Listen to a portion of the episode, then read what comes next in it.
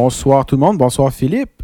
Bonjour, bonsoir, hein, parce qu'on ne sait jamais à quelle heure les gens nous écoutent. Nous, nous enregistrons, on enregistre le podcast habituellement le soir. Oui, donc, règle, règle générale. donc, nous nous saluons en conséquence. en conséquence, Et- salut Nicolas. Salut, salut. Et on a un podcast euh, hors série, qu'on pourrait dire euh, d'actualité. Oui, on en a fait quelques-uns déjà. Oui. On avait fait euh, Ford euh, qui avait annoncé une décision quand même euh, marquante dans l'histoire de l'automobile quand ils ont annoncé euh, plus tôt cette année qu'ils ne fabriqueraient, qu'ils cesseraient de fabriquer des berlines pour se concentrer uniquement sur les VUS et les multisegments. On en avait fait un aussi où on avait décortiqué tout, euh, tout ce qui est tout le vrai et le faux euh, du fameux fiasco de la formule électrique. Et là, aujourd'hui, on va parler euh, de l'événement ou, si on veut, de Carlos Ghosn. Ouais, l'événement. En fait, c'est- L'événement. C'est, une des bombes, là, cette Oui, année ça, c'est le mot que je recherchais. dans l'industrie bombe. automobile. Déjà, l'annonce de Ford, c'était gros. C'était, énorme. Bon, ensuite, un petit peu plus tard, au cours de l'été, il y a eu la mort subite de Sergio Marchionne, le grand patron de Fiat Chrysler, que euh, personne n'avait vu venir. On le savait malade, mais pas tant que ça. Puis, euh, bref, ça a vraiment surpris tout le monde, incluant les, euh, les gens de l'industrie. Donc, c'était un secret relativement bien gardé. Et puis là, ben, on a eu cette histoire-là. Carlos Ghosn, qui est peut-être le patron le plus adulé dans l'industrie automobile. L'industrie automobile, là, c'est pas une industrie où euh, les patrons sont si flamboyants que ça. Autrement dit, monsieur et madame tout le monde, d'habitude, connaît pas les grands patrons de l'industrie automobile. Mais tout le monde connaît Carlos Ghosn. Carlos Ghosn, euh, ben, pas tout le monde, mais plus que les autres. Plus souvent qu'autrement, on l'a vu Oui. dans les médias. S'il y avait là, deux rockstars dans l'industrie automobile, c'était Marchionne et Carlos Ghosn. Alors, il y en a un qui est décédé tout récemment. J'inclurais peut-être euh, Elon Musk. Ah oui, c'est vrai. Oui, tu as raison. Mais Musk n'est pas, est pas quelqu'un qui arrive de l'industrie automobile. Comme disent les Français, c'est pas un homme du sérail. Lui, il est vraiment arrivé de, de nulle part. De, de- Oui, c'est vrai. Ben, pas nulle part, mais vraiment d'un d'un autre canal. C'est pas un patron. c'est pas, un- c'est pas un gestionnaire d'entreprise automobile. C'est pas un capitaine d'industrie tel qu'on les connaît, là, alors que Carlos Ghosn, Marchionne, tous ceux dont on parle depuis tantôt, ça, c'était vraiment des purs produits de l'industrie des- automobile. des routiers, là. Tout à fait, tout à fait. Même si on demande aux gens euh, quel est le nom de la présidente de GM, c'est quand même une des rares femmes à diriger un constructeur automobile, et pas le plus petit, mais ici, elle n'est pas très, très connue, euh, Mary Barra. Alors, aux États-Unis, oui. Mais Carlos Ghosn, vraiment, c'était une star planétaire de l'automobile. Puis il y a une raison à ça, c'est que c'était aussi ce qu'on pourrait appeler aujourd'hui un citoyen du monde. Carlos Ghosn, oui, c'est un Libanais d'origine, mais qui est né au Brésil, dont la mère était euh, nigériane, libanaise, mais d'origine nigériane, et euh, qui a passé une partie de sa vie au Brésil. Ensuite, à 16 ans, qui est allé en France pour compléter son éducation. Et puis après ça, bon, ben, sa carrière l'a mené euh, un peu partout dans le monde et pour finalement devenir grand patron euh, du groupe euh, Nissan Renault. du groupe Renault-Nissan et c'était un des très rares occidentaux à, Oui, à accéder, parce qu'on sait à diriger les- un constructeur japonais. Puis on sait, on sait à quel point les Japonais sont très conservateurs dans leur euh, gestion d'entreprise, si on veut, dans leur culture d'entreprise. Conservateur, c'est un terme poli. Moi, je vais te relancer avec un autre terme poli aussi. Ils sont ethnocentristes. Oui. Carrément, là. Carrément. Si t'es pas japonais, euh, règle générale au Japon, là, c'est pas nécessairement facile. On va te tolérer un certain temps par politesse, Et mais ju- jusqu'à un certain niveau. Ouais. Mais bon, mais Carlos Ghosn, c'était vraiment l'exception qui confirmait la règle. Peut-être juste une petite précision, par exemple, il y a des gens qui disent euh, ça a été euh, le premier occidental à diriger un constructeur automobile japonais. Ce n'est pas vrai. À l'époque où Mazda appartenait à Ford, Mhm. euh, ce sont des Américains qui ont dirigé Mazda. Sauf que, bon, Mazda, c'est quand même un petit joueur à l'échelle mondiale, ou à peu près le 15, ou autour du 15e constructeur mondial, alors que Nissan, ben, on sait qu'est-ce que Carlos Ghosn a fait avec ça. hein. Il en a fait le constructeur automobile numéro un, parce que là, c'est plus juste Nissan, c'est Renault-Nissan, et Renault-Nissan qui ensuite a fait, euh, a mis la main sur Mitsubishi Motors. Alors, c'est ce qu'on appelle l'alliance. L'alliance Auparavant, c'était Renault-Nissan. Maintenant, l'alliance, c'est Renault-Nissan-Mitsubishi. Et le cumul de ces trois marques fait en sorte que l'alliance a été le constructeur automobile numéro un l'année dernière avec 10,6 millions de, de véhicules. Véhicules. vendus. Alors, devant Volkswagen, devant Toyota. euh, Oh. non, non, non, c'est gros. Alors, quand euh, la chute de Carlos Ghosn, c'est vraiment la chute d'un géant. Puis il faut dire aussi, on est au Japon, hein? on est dans un pays où le sens de l'honneur est très, très, très, très important. C'est même vénéré. Et la chute de M. Ghosn, elle se fait pas dans l'honneur, on peut dire ça comme ça. Elle se fait même plutôt dans le déshonneur parce qu'il faut rappeler les faits également pour ceux et celles qui nous écoutent en ce moment et qui ne sont pas familiers avec ce dossier-là. Alors, Carlos Ghosn, le tout-puissant patron de l'Alliance, a été arrêté comme un vulgaire euh, criminel de droit tu commun. dis que ça s'est fait dans le déshonneur. Moi, je dirais, j'irais même plus que ça. Ça s'est fait, ça s'est fait dans la honte. Oui, on pourrait, on peut dire ça, mais bon, avant de, de, de partir avec nos grands chevaux aussi, il faut pas perdre de vue une chose, et ça, au Japon, euh, Ils ont l'air à l'oublier qu'il Il- est quand même innocent jusqu'à oui, preuve c'est du contraire. c'est ça, c'est qu'il est présumé innocent, là, alors qu'au Japon, il s'est fait vraiment, vraiment clouer. Vraiment, là. Jusqu'à maintenant, là, cloué au, pilori, comme le veut le cliché. Alors, rappelons les faits. Donc, le 19 novembre 2018, Nissan a annoncé que Carlos Ghosn avait été arrêté par la justice japonaise pour deux motifs principaux. Premièrement, euh, utilisation de biens de l'entreprise à des fins personnelles. On lui reproche notamment d'avoir rénové des villas qui lui appartenaient aux Pays-Bas, en France, au Liban, au Brésil. Et l'autre accusation majeure, c'est carrément fraude fiscale. Il aurait, dit-on, dissimulé une partie de ses revenus au fisc japonais et euh, on l'accuse également de, d'autres malversations financières. Il, ça fait, il y avait déjà eu des rumeurs qu'il y avait une espèce de caisse occulte, une espèce de caisse noire pour les hauts dirigeants de l'entreprise. Est-ce que ça a été érigé en système? Est-ce que ça concernait seulement Carlos Ghosn et deux ou trois personnes de sa garde rapprochée, parce qu'on sait qu'il y a un deuxième accusé aussi dans cette affaire, Mhm. Greg Kelly. Euh, Alors, M. Ghosn n'est n'est pas tout seul là-dedans. Là. Alors, Greg Kelly, je le précise, hein, c'était le bras droit, un des bras droits de Carlos Ghosn. On sait qu'il y avait justement des gens qui travaillaient très, très près de lui, mais c'est quelqu'un qui faisait partie de l'état-major de Nissan. Bon, ben si on revient à Carlos, À M. Ghosn, à Monsieur, oui. à Monsieur Gunn, là, on va rester, on va rester quand même poli. Euh, d'où est-ce qu'il vient? Comment il s'est ramassé à la tête de Nissan Renault? Bon, euh, c'est quand même quelqu'un. faut préciser une chose, hein. Euh, comme on le dit des fois euh, quand on fait nos podcasts, tout est dans tout. Tout est dans tout. Alors, le, le grand-père de Carlos Ghosn, qui s'est établi au Brésil, lui, il a fait fortune dans le caoutchouc, Hmm. entre autres.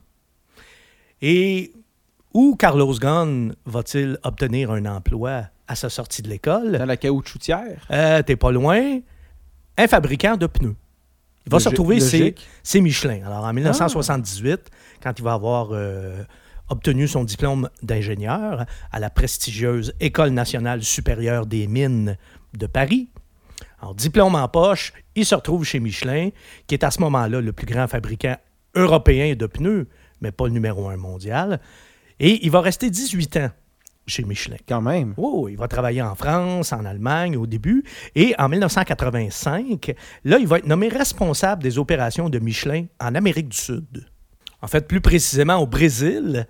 Et encore une fois, hein, on revient, tout est dans tout. est dans tout. Bon, lui qui est natif de là, qui parle couramment le portugais, parce que M. Ghosn est polyglotte également. hein. Il parle l'anglais, le français, le portugais, l'arabe, Oh, parle quand un, même. hein? parle un peu le japonais aussi. Bref, alors à ce moment-là, sa maîtrise parfaite de la langue portugaise euh, et sa connaissance du Brésil font de lui le, le candidat parfait. Michelin l'envoie là-bas pour redresser la situation là, qui était devenue difficile euh, en raison, entre autres, d'un contexte économique qui était très défavorable à ce moment-là au Brésil, au milieu des années 80, et une inflation qui était très importante aux conséquences de ça. Alors, le plan de redressement de, Carlos Ghosn, déjà, là, on va commencer à voir sa signature.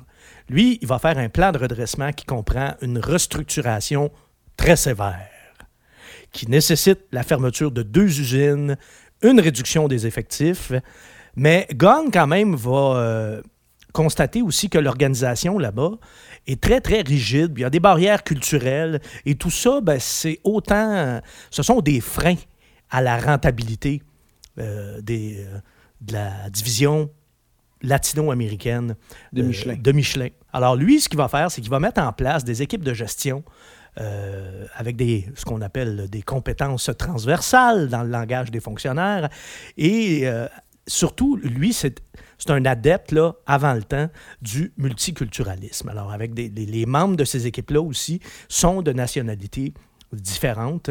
Et lui, il va se charger, après ça, de faire le meilleur brainstorming possible avec tout ça. Mais il veut que les gens se sentent vraiment, vraiment impliqués et euh, avec cette nouvelle approche qui intègre, entre autres, la, la diversité culturelle, ben, tout ça va permettre, le style de gestion de Carlos Ghosn également, va permettre à Michelin, au Brésil, de retrouver sa rentabilité en deux ans. Wow! Alors déjà, oui, quand même. Oui, oui, déjà, là, on a le style Carlos Ghosn qui est en train là, de, de, prendre forme. on le sait que c'est un gestionnaire efficace. On voit, des, on perçoit déjà qu'il est bon pour redresser des entreprises, mais on voit aussi c'est un meneur, euh, c'est un meneur d'hommes. C'est un gars qui est capable de, bien gérer du personnel parce que au fil, euh, au fil de sa carrière, on va sûrement lui, on va souvent lui reprocher d'être un patron euh, brutal, froid, sans émotion. Pourtant, lorsqu'il y avait, en tout cas, lorsqu'il y avait des postes moins importants, il était quand même capable de rallier des gens à sa cause. Il y avait visiblement mm-hmm. des, talents de, de leader.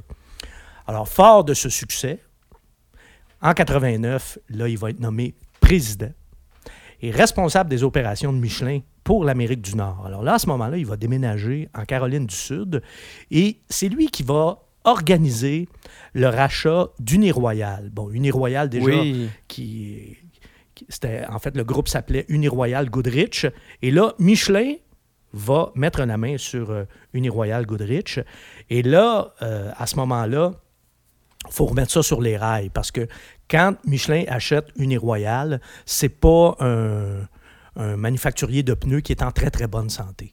Alors Carlos Ghosn, encore une fois, va redresser ça. Il va aller réchapper les pneus. Encore une fois, il va procéder à une importante restructuration. Donc, à ce moment-là, il l'avait fait en Amérique latine, là, mm-hmm. il fait il le fait aux États-Unis. Et restructuration, ben, ça se fait rarement sans douleur. Hein. Donc, on a une réduction euh, importante euh, des effectifs. Et là, ben, aux États-Unis aussi, il va découvrir les syndicats. Ah oui. Et la puissance des syndicats qui ne sont pas très, très réceptifs à ces décisions, mais ils vont en venir à bout. Et puis, en bout de ligne, ben, cette acquisition-là, pour Michelin, va en faire le plus grand manufacturier de pneus au monde. Et là, ensuite, où est-ce qu'il s'en va pour continuer sa carrière qui va plutôt bien? Là? Ben là, on pourrait dire que la carrière automobile de Carlos Ghosn, parce que les pneus, on est quand même dans les produits euh, mhm. directement reliés à l'automobile, mais euh, Carlos Ghosn va mettre le pied chez un constructeur automobile en 1996, chez Renault, en tant que directeur général adjoint d'abord, et il va devenir responsable de Renault en Amérique latine. Ben encore une fois, parce que ça, c'est un terrain qu'il connaît parfaitement. Et là, encore une fois, encore une fois, Gunn va jouer un rôle clé dans le redressement économique de Renault. Renault, euh, qui en plus, en 93, et ça je m'en souviens très très bien, avait essayé de fusionner avec Volvo. Là, là, c'était le début de la mode. Oui, il y avait un consortium. Des, fusions et des acquisitions dans l'industrie automobile. Et les pourparlers avec Volvo s'étaient rendus quand même assez loin. Et euh, Renault était, assez, était en difficulté à cette époque-là, perdait des parts de marché. La fusion avec Volvo, ça n'a pas marché. Donc, ça veut dire qu'il Il y avait un gros déficit. Donc, quand il est allé s'occuper de Renault euh, Amérique du Sud, mais Renault n'était déjà plus en Amérique du Nord depuis un certain temps. Non, effectivement, Renault s'était euh, retiré du marché nord-américain une fois pour toutes là, en 1987. Avant ça, il y avait eu une espèce d'alliance avec euh, American Motors. Là, Oui. Et euh, on, on avait essayé tant bien que mal, mais finalement, ça n'a pas marché. Puis justement, parce que Renault était déjà en difficulté euh, financière, ben, ils avaient vendu toutes leurs, euh, toutes leurs opérations américaines. De toute façon, les difficultés financières dans l'histoire de Renault, ça revient souvent. Et avec Renault, il n'y a jamais rien de simple. J'allais dire, c'est parce que c'est des Français, là. Ben, bon, retire tes paroles. Je retire. ben, je, Oui. suis- je suis français, mais je retire mes paroles. Ben oui, en plus, je connais pas grand monde plus francophile que toi. Là. Mais c'est surtout que le gouvernement français fait partie de l'actionnariat de Renault. Ah, pour garder ça simple. Ah oui, pour garder ça encore plus compliqué. Ouais, donc- ça me fait penser à quelque chose, ça. Ouais, amène-moi pas là, s'il vous plaît. J'ai tellement pas le goût de parler de Bombardier. Je suis de bonne humeur, là. On va rester. on, va, on va garder ça comme ça, là. Alors, donc, euh, Gunn arrive chez Renault en 1996 et il va mettre en place, devine quoi? Un programme de réduction des coûts. Et il va aussi augmenter la gamme euh, de véhicules de Renault. Et puis, ben, écoute, en bout de ligne, là, 1998, deux ans après son arrivée, Renault va annoncer un bénéfice. Alors, encore une fois, la méthode Gunn fonctionne. Et là, ben, à partir de, de 1999, début de l'année, mars 99 plus précisément, Carlos Ghosn va gérer la participation de Renault dans le constructeur japonais Nissan. Parce que là, il faut se remettre dans le contexte Oui, aussi. quand est-ce que Renault est arrivé avec Ben, Nissan? Nissan, à, à l'époque, allait pas bien du tout. Était très, très, très endetté. Euh, vraiment, là, on craignait même que Nissan euh, s'en aille euh, vers la faillite. Alors, il y a eu un rapprochement avec Renault et finalement, ben, à partir de, de 1999, là, on a formé l'alliance Renault-Nissan. Et à ce moment-là, ben, la participation de Renault dans Nissan euh, s'élevait à 36,8% exactement. Mais là, là ça, c'est pas simple avec Renault et Nissan. Puis en plus, moi, euh, parenthèse, je suis pas étonné non plus que Nissan se soit retourné vers Renault parce qu'à l'époque, et même encore euh, aujourd'hui, mais à l'époque, il y avait une très, très grande collaboration commerciale entre la France et le Japon. Oui, ben, on était déjà à l'époque de la mondialisation. Puis de toute façon, euh, Carlos Ghosn aussi, euh, la France, c'était comme un- une de ses patries Absolument. en plus. Euh, et puis Nissan ben, était le constructeur qui avait le plus besoin d'un partenaire. Mais c'est pas simple, hein, parce que quand je disais qu'il n'y a rien qui est simple avec Renault, mais il n'y a rien qui est simple dans leur alliance non plus. Entre autres, Renault aujourd'hui détient 43% de Nissan, mais Nissan possède 15% de Renault. Alors, il y a Oh, de- des participations euh, croisées, là. Mais tu vas voir que pour M. Gunn, les choses étaient assez simples. Lui, c'est pas compliqué, il était le boss partout. De tout, De comme tout. on dit. Oui, exactement. Et ça, on va le voir d'ailleurs, ça va faire partie du problème. Donc, euh, au moment de son arrestation, en novembre 2018, Gunn était PDG de Renault.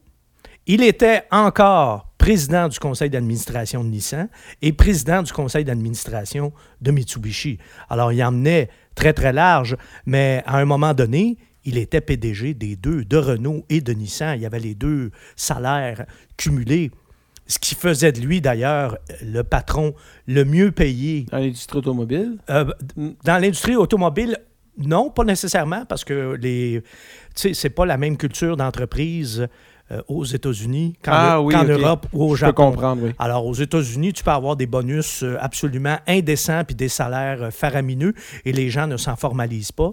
Mais au Japon, euh, c'est la double rémunération de Carlos Ghosn et, ses bonus et tout ça, ça passait un petit peu plus de travers. C'est un petit peu anticulturel. Ben oui, mais ça, c'est pas euh, le premier accro euh, à la culture japonaise que Carlos Ghosn euh, a fait. Puis dans certains cas, ça a été, euh, ça a été pour le mieux.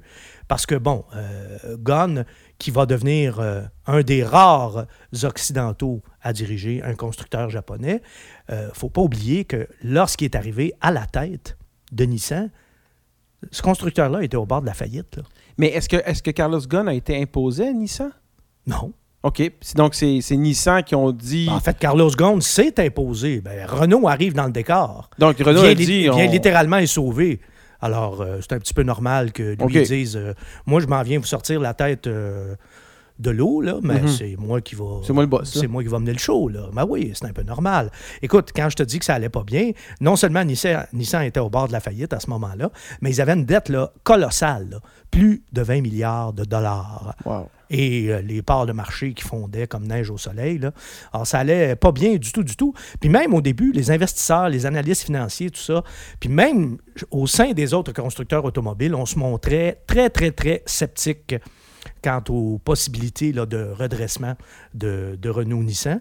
Et d'ailleurs, d'ailleurs, Ghosn avait aussi essayé d'approcher Ford dans un premier temps, et ensuite Daimler Chrysler dans un deuxième temps, pour former une alliance avec eux. Et eux, ils n'ont pas voulu. On est-tu d'accord qu'en 2018, autant chez Ford que chez Chrysler, on doit s'en mordre les pouces un petit peu? D'abord, Daimler Chrysler, ça Oui. n'existe même plus. En plus. En plus, alors euh, Daimler, à un moment donné, ils ont retiré leurs billes, puis ils sont partis. Ça a été racheté par euh, un fonds d'investissement dont euh, la seule priorité et le rendement, ça a été à peu près les pires années de Chrysler. Ensuite, la faillite. Ensuite, le rachat par Fiat. Bref, euh, Chrysler a vécu dans des eaux très, très, très agitées depuis ce temps-là. Et l'histoire aurait pu être bien, bien, bien différente si euh, ils avaient accepté à cette époque-là L'aide de Carlos. un partenariat avec euh, l'alliance Renault-Nissan.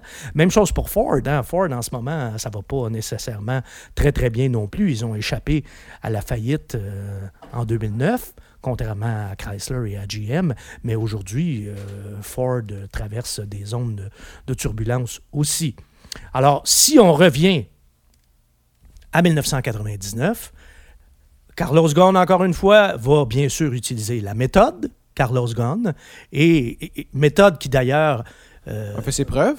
qui non seulement a fait ses preuves, mais là, il va avoir un surnom qui va lui, euh, qui va lui coller dessus à partir de ce moment-là, qui est le cost killer ou le cost cutter. Oh, OK. Alors, le, le- le- le- le tueur de coups, littéralement, ou le, coupeur de coups. ou le coupeur de coups, exact.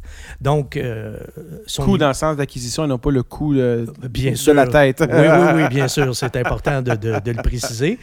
Et puis, ben, encore une fois, la méthode Gunn va fonctionner. Et Gunn, en plus, va faire quelque chose de pas banal. hein. Quand il va proposer ça, ça s'appelait, euh, en octobre 99, là, ça s'appelait le Nissan Revival Plan. Hein, littéralement, le plan de survie de Nissan. Là. S'engageait à démissionner avec tout le conseil d'administration si euh, ils n'atteignaient pas leurs objectifs. Ah, c'est quand, euh, quand même pas rien. Alors, encore une fois, Gunn va prendre des décisions euh, parfois difficiles.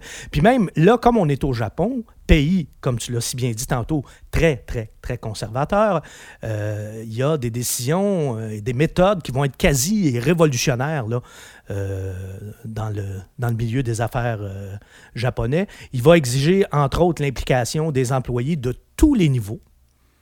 Parce qu'oublie pas, le Japon, hein, société très, très, très hiérarchisée. Là. Ah, mais au fond, là. Alors que Gunn, lui, il va dire non, non, non, tout le monde, les mains là-dedans. Là. Lui, comme il disait, il y avait des gens chez Nissan, à l'époque, quand moi je, je suis arrivé là, il y avait des gens qui semblaient complètement indifférents au sort de l'entreprise. Alors lui, il va s'arranger pour changer ça. Il faut dire qu'au Japon, c'était particulier aussi. Tu avais des emplois quasiment à vie. Puis. euh, Ah oui? Oh, Oh, oui, ok. oui. Et lui, il va changer tout ça. Il va, il va bouleverser tout ça. Et justement, son plan va mettre fin au poste, à ces fameux postes à vie. Et lui, il va mettre en place une politique de la performance. Alors ça, au Hmm. Japon, à l'époque, non, non, mais c'est carrément révolutionnaire.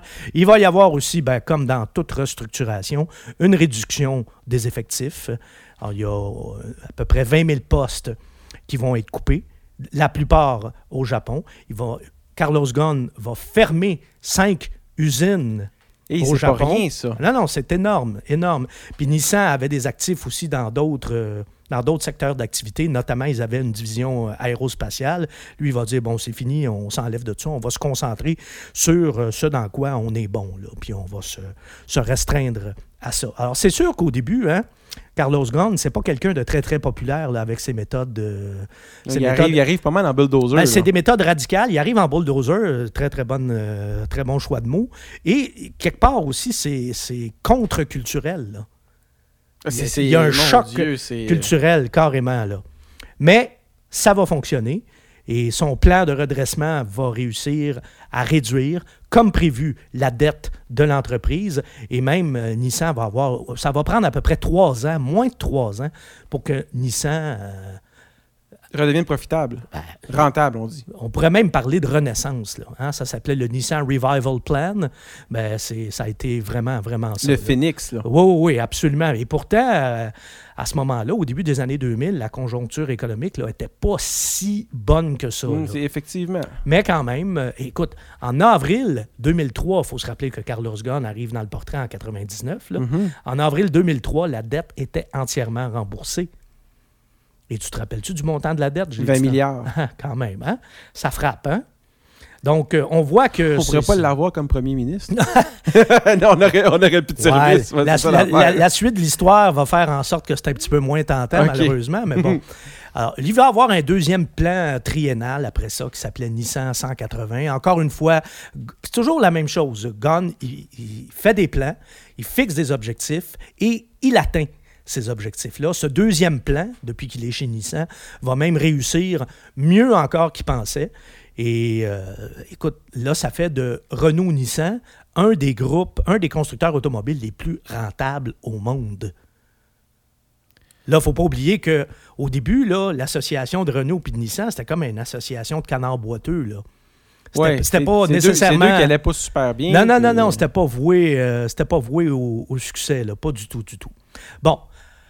Alors là, évidemment, le culte Carlos Ghosn va commencer. Là, il va devenir un patron euh, célébré, vénéré, adulé. Écoute, tellement qu'il va même avoir une bande dessinée, une manga japonaise dédié à lui. qui va lui être euh, consacrée. Alors, c'est pour dire, tu sais, qu'un occidental soit aussi populaire qui, qui, Au euh, Japon. Qu'un occidental, dirigeant d'entreprise, rentre dans la culture pop. Voilà. C'est- Ben, en, mê- en mê- en même temps, au Japon, tout le monde peut être une star aussi. Ça, mais c'est quand même quelque chose, là. Oui, c'est un exploit quand même. Mais en même temps, ben justement, là, il va avoir. c'est- Il y a quelque chose qui va devenir vraiment problématique, c'est la concentration des pouvoirs. Parce que là, bon, Ghosn est devenu PDG de Nissan euh, en 2001, PDG de Renault en 2005, et d'ailleurs, à ce moment-là, il a pris la nationalité française. Et ensuite, président du CA de Nissan, président du CA de Renault. Alors là, là, ça fait beaucoup, beaucoup... euh, Mais ça, c'est un peu du conflit d'intérêts, parce qu'habituellement, c'est le CA qui dirige le président qui opère, là. Ben effectivement, en devenant PDG euh, de Nissan et de Renault, mais aussi président euh, euh, du CA, écoute, euh, Carlos Ghosn devient euh, pratiquement la première personne au monde à occuper simultanément toutes ses fonctions au sein de deux entreprises. Alors, ça, c'est une concentration des pouvoirs qui, est vue d'un très, très mauvais œil. Bon, ensuite, il va avoir la crise financière 2008-2009. Ça va être des années difficiles pour Renault, ça va être des années difficiles pour tout le monde de toute façon. Pour la première fois, d'ailleurs, euh, Ghosn avait fixé un autre plan. Mhm. Là, cette fois-là, le plan s'appelait euh, Contrat 2009.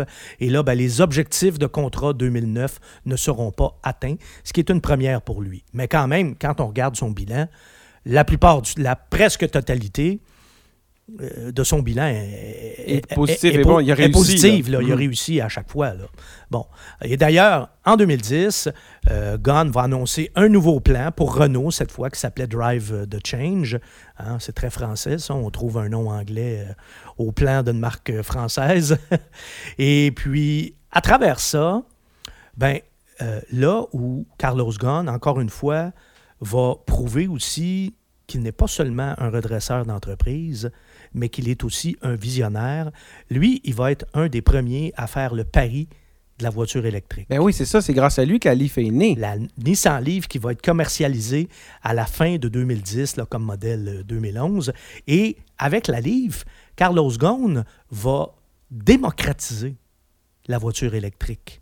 C'est énorme le, le- le pas qu'il a fait faire à la voiture électrique. On parle beaucoup d'Elon Musk, Oui, avec raison, mais il ne faut pas oublier Carlos Ghosn aussi. c'est Là. la première entreprise qui a emboîté le pas après Elon Musk. là, que Le- des- et surtout le premier constructeur généraliste. Oui, à faire une voiture entièrement Elon électrique. Musk, là, là. c'est un constructeur. Bon, Tesla, c'est une marque de niche. Là. On parlera pas des anciennes voitures de GM dans le temps qu'ils avaient développées, mais Ah non, non, non, mais là, c'était pas, est- c'était pas des voitures bêta ou quoi. que- Non, Non. c'est tu fais l'acheter et ça, ça fonctionnait. là. on est rendu, on est rendu ailleurs. Là. Bon, et là, ben, à partir de là, euh, Nissan va toujours continuer à bien se porter. Puis, en fait, si on veut dire les choses simplement, depuis que Carlos Ghosn est là, Renault et Nissan ne s'étaient jamais aussi bien portés. Alors, ça allait vraiment, vraiment très, très bien de ce côté-là. En fait, ça va tellement bien qu'ils vont, à la fin de 2016, ils vont euh, mettre la main. L'alliance Renault-Nissan va euh, s'enrichir d'un nouveau partenaire. Et là, on va parler de l'alliance Renault-Nissan-Mitsubishi. Mitsubishi. Alors là, à ce moment-là, euh, l'alliance va mettre la main sur toutes les activités automobiles de Mitsubishi, donc la, la division qu'on appelle Mitsubishi Motors. hein. Quand on entend les publicités de Mitsubishi, là, C'est Mitsubishi Motors. Mitsubishi Motors. Parce exact. que Mitsubishi, c'est très, très gros. Ouais, ils font, ils des bateaux, là. Euh, des, des- des télévisions, euh, de, tout ce que tu veux, là. Effectivement. Alors, c'est un, c'est un conglomérat, mais la division, la branche automobile, c'est Renault-Nissan qui, a mis, euh, qui a mis la patte là-dessus. Et ils ont quand même fait l'acquisition de 34% des parts. là. Et bien sûr, Carlos Ghosn en- a été nommé président du conseil d'administration. La tradition le veut. Oui, sauf que là, au moins, il s'était euh, déjà préparé un successeur chez Nissan. Alors là, au moment où est arrivé, au moment de son arrestation, en novembre, officiellement, il n'était plus le PDG de Nissan. Alors, c'était son, son dauphin, Hiroto Sakawa, qui était maintenant aux commandes de Nissan, tandis que Carlos Ghosn, lui, demeurait président euh, du, du conseil d'administration. Mais là, bon, à partir de là, tout le monde dit est-ce que Sakawa a essayé de tuer son père, comme on dit. Hein? Oui. Mais là, on, écoute, là, à partir de là, là All bets are off. ben, c'est. Au moment où on enregistre, en tout cas, euh, cette émission, cette émission, il y a pour l'instant rien qui est ressorti. Ce qu'on constate, c'est que les- les- les- la brutalité de son arrestation, c'est assez, euh, c'est inhabituel ça au Japon. Inhabituel, puis surtout qu'on l'a quasiment condamné d'office. Hein, Monsieur Ou Sakawa. du moins dans l'opinion publique. Oui, oui, littéralement. Non, non, mais on y a fait, euh, on va se parler en québécois, on y a fait une job de bras dans l'opinion publique Mhm. et euh, en, se- en utilisant les médias. Parce que de la façon, de la façon dont euh, Hiroto Sakawa s'exprime, c'est comme si Carlos Ghosn était d'ores et déjà déclaré coupable de tout ce qu'on lui reproche. Et puis là, ben, on commence à entendre d'autres théories également. On sait qu'il y a une rivalité entre Renault et Nissan. Et là, Renault voulait carrément procéder à une fusion avec Nissan. Les Japonais sont très réticents à cette idée. Eux autres, ils disent au contraire, nous, on pourrait se séparer de Renault et on s'en porterait pas plus mal. Ah oui, une fois qu'ils ont été remontés. Tout à fait. Donc, hein, vous- tu connais l'expression, cherche à qui le crime Profite. profite. Voilà. Alors, est-ce que Carlos Ghosn a perdu le contact avec la réalité? Ce qui n'est pas impossible non plus, hein, parce que un des pires ennemis d'une intelligence, c'est la vanité. Et quand on se croit supérieur et on, pense qu'il n'y a plus Dès rien qu'on arrête de se remettre en question, de se remettre en question, de douter et qu'on commence à penser qu'on est euh, invulnérable et à l'abri de tout, ben, c'est là aussi des fois qu'on commet des erreurs, des grosses erreurs et même des fois des erreurs de débutants.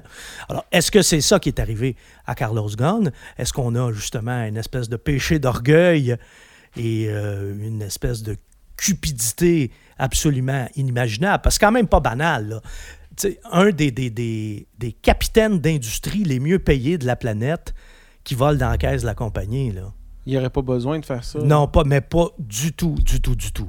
Mais bon, Oui. en même temps, dans un univers comme ça, c'est pas impossible non plus.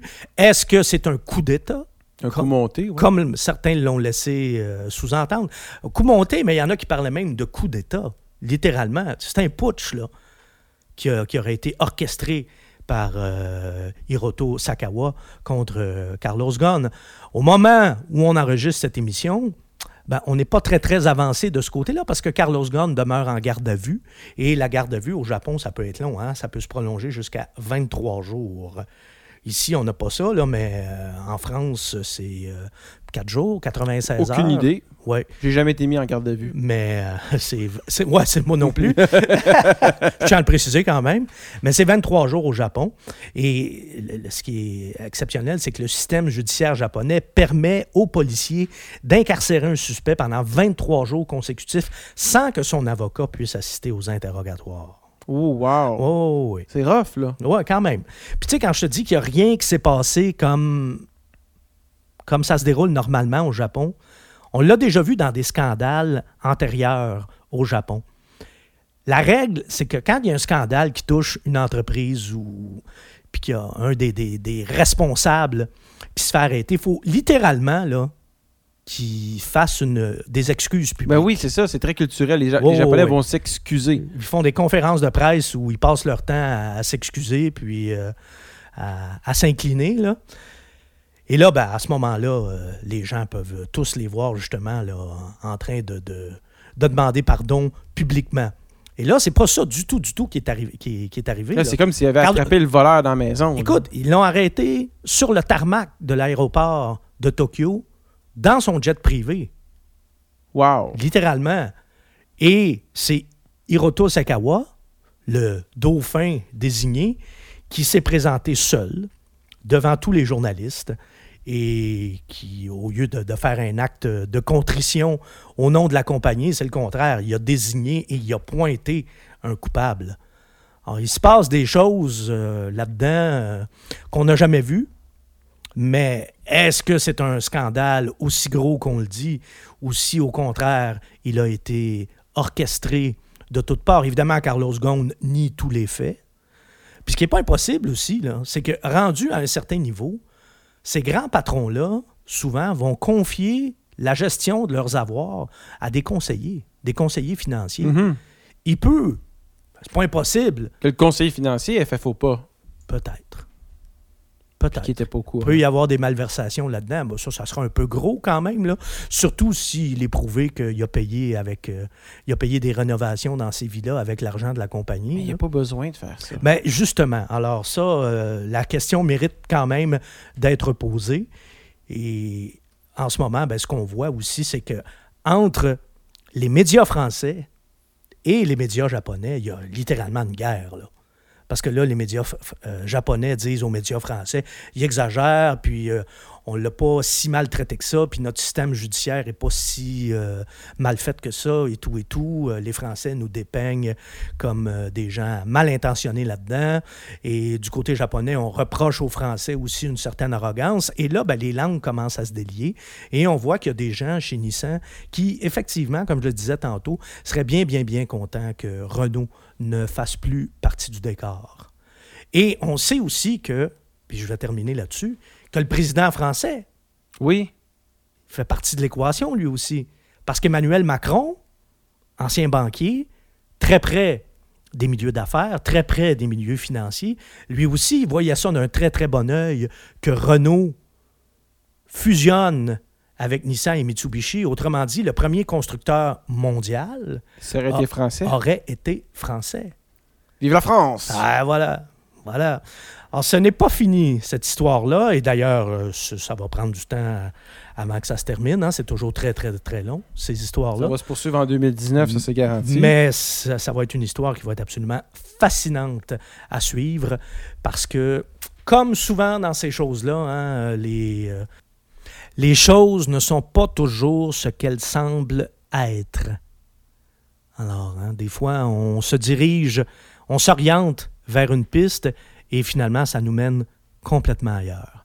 Donc, euh, longue histoire, mais histoire très intéressante et que nous allons continuer de suivre sur philippelagu.com.